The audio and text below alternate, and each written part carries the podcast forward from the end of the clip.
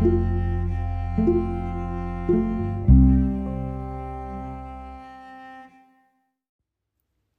さんこんにちは。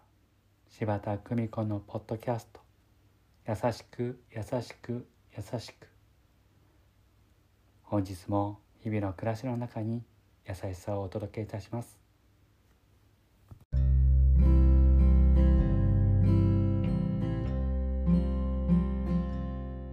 見取り師柴田久美子でございます。友人から夫婦喧嘩をしたと相談がありました。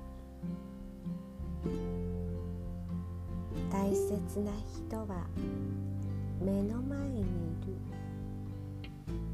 ご主人よ。そう伝えた私自身そんなことが分からずに2回も花丸をつけた人間です。ですがこうしてゆっくり思う時彼は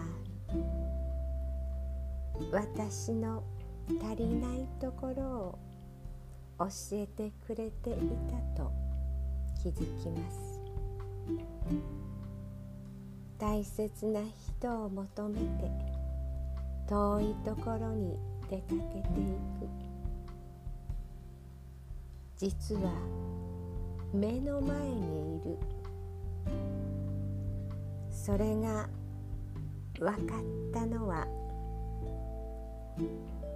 こんなに熟年になってからでした。神様は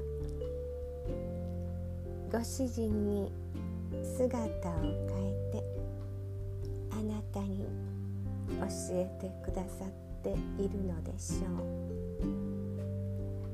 優しく優しく優しくありたいどうぞ皆様素敵な時間を積み重ねてくださいませ。